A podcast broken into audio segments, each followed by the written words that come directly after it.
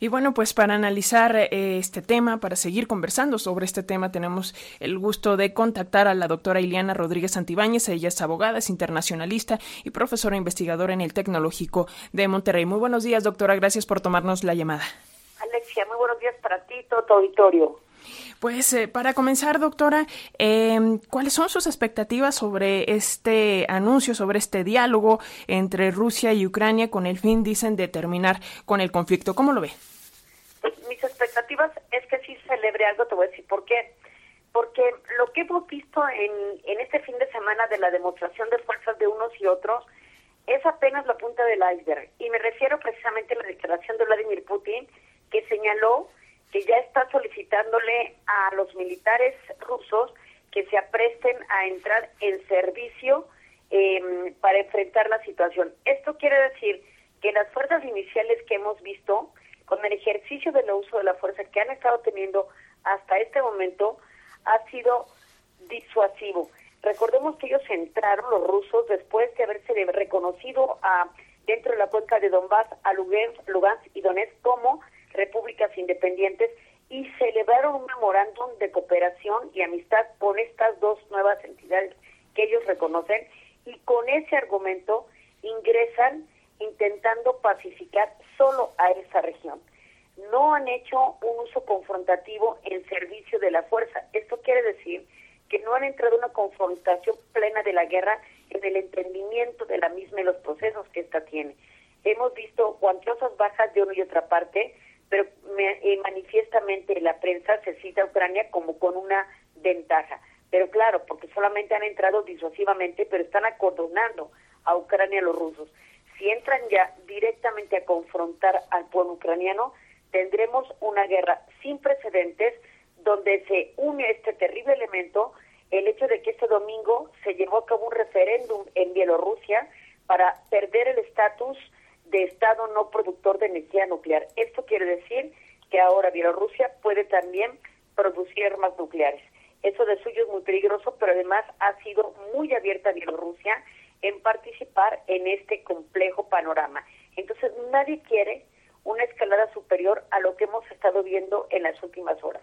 De ahí que en ese espíritu y con las sanciones que se han estado implementando en contra de Rusia, que han sido muy severas, en particular esta estocada, como dirían en el lenguaje taurino, de haber suspendido a Rusia en muchos espacios financieros de la posibilidad de transacciones mediante el uso SWIFT, que nos habla de transacciones em, eh, a nivel internacional para trasladar dinero de un lado a otro mediante el uso de este sistema.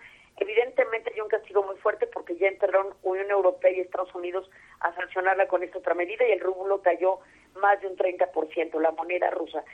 El panorama es muy complejo. Yo esperaría que en esta sesión es evidente que si Ucrania no pone por escrito que no va a pertenecer a la OTAN, Rusia no va a ceder ni un milímetro de su incursión en Ucrania, porque los rusos lo que quieren es el cumplimiento de los acuerdos de Minsk. Al no haberse concretado mayor autonomía en la cuenca de Donbass, en esas dos regiones ahora independientes para Rusia, y por supuesto eh, no haber eh, acercado, no haber firmado algo que renunciar Ucrania a pertenecer a la Organización del Tratado del Atlántico Norte, OTAN, por supuesto son elementos que querrá tener en la mesa y veremos hasta dónde llega Ucrania para aceptar esto. Ucrania tiene que considerar históricamente hablando una posición de neutralidad en la frontera con Rusia, porque Rusia no va a permitir que los aliados de la OTAN, que tropas extranjeras estén pegados a su puerta.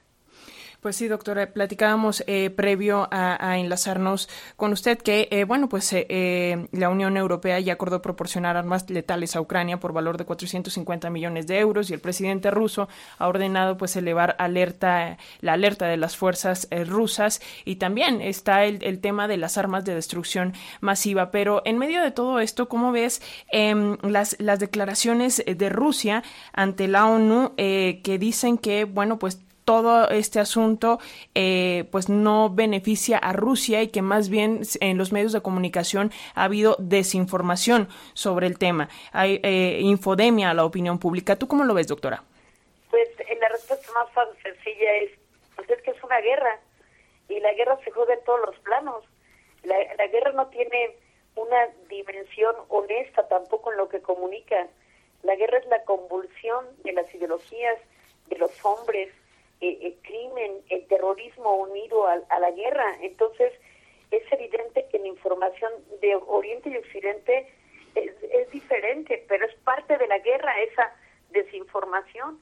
Entonces, ¿qué nos queda a los ciudadanos? Pues la verdad es que eh, como a ti como periodista que me imagino pues tienes que estar leyendo cantidad de medios de uno y otro lado para tratar de generar una opinión personal. Yo la verdad es que como abogada internacionalista a lo que me sujeto mucho es al estudio de los instrumentos internacionales que me pueden dar luz sobre cómo se están aplicando estos protocolos y cómo están accionando cada parte. No, no me puedo sujetar específicamente a la prensa precisamente por esta desinformación. ¿no? El comentario, por ejemplo, de Vladimir Putin de señalar a los ucranianos en el poder como nazistas y él mismo cuando interviene dice vamos a desnazificar a Ucrania, es decir, dejarle esta idea de, nazismo, porque recordemos importante, eh, allí ahora sí que una fuente de información infalible dentro de esta desinformación que estamos observando, que tú bien mencionas, Alexia, es el lunes pasado, eh, bueno, hace 15 días prácticamente, cuando eh, se reunió Vladimir Putin con Olaf Scholz, el canciller de Alemania, justo manifestó allí y nadie, nadie puso atención en ese momento el discurso de que él dijo, en Ucrania, en la culpa de Donbass, en Lugansk y Donetsk, se está realizando un genocidio en contra de los rusos. Lo soltó, ¿eh? Así. En menos de un minuto dijo eso.